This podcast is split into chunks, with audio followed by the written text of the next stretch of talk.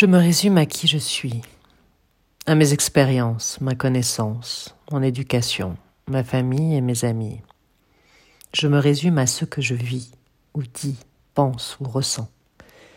Mais la réalité est autre, car tout cela n'est que couche sur couche que l'on superpose pour croire que nous sommes bien tout cela. Mais en fait, nous nous regardons très peu vraiment, ou nous nous regardons plus le nombril, car le nombril est rassurant, le nombril ne va pas mourir, lui.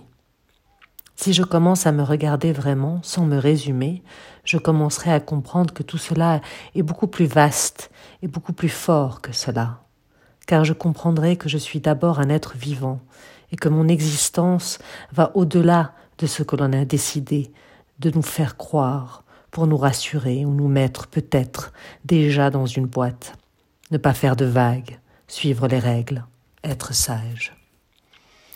Voyez-vous, je suis née prête à faire des bêtises, et j'ai été mise au pas, comme beaucoup d'autres, pour pouvoir rentrer dans ce fameux moule mais je n'ai jamais réussi à y entrer, car ce n'était pas, et ce n'est toujours pas dans ma nature.